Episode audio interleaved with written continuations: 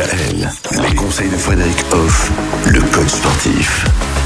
Le mal de dos, comment est-ce qu'on gère ce mal du siècle? Eh bien, notamment en prenant soin de nos muscles. Et ça, ça passe par le renforcement musculaire, Frédéric. Par exemple, la musculation des muscles du dos et de la ceinture abdominale peuvent aider à améliorer la posture et à réduire du coup la pression sur la colonne vertébrale. On a vu hier que les étirements permettaient de réduire cette fameuse pression, mais la musculation aussi. En gros, on rééquilibre tout le schéma corporel, le schéma corporel étant le squelette avec les muscles dessus. Donc tout ça, il faut bien l'équilibrer. Je vous donne l'exemple d'un autre sport, la méthode Pilates, qui peut également aider à renforcer les muscles profonds du dos et améliorer la posture. Voilà.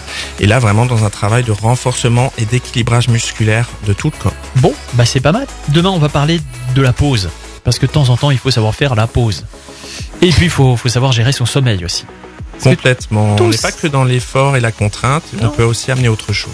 Et la gestion du sommeil, ça, ça a aussi un impact sur les maux euh, du dos. Oui, complètement, complètement. C'est c'est essentiel d'ailleurs pour tout, mais essentiellement aussi pour le dos. Oui, parce que quand on dit qu'on en a plein le dos, justement, comme on le disait en début de semaine, ça n'est pas que totalement physique. Il y a aussi toute une partie euh, psychologique qui, qui entre en ligne de compte. Et on revient sur tout ça demain pour terminer la semaine. À demain. Retrouvez l'ensemble des conseils de DKL sur notre site internet et l'ensemble des plateformes de podcast.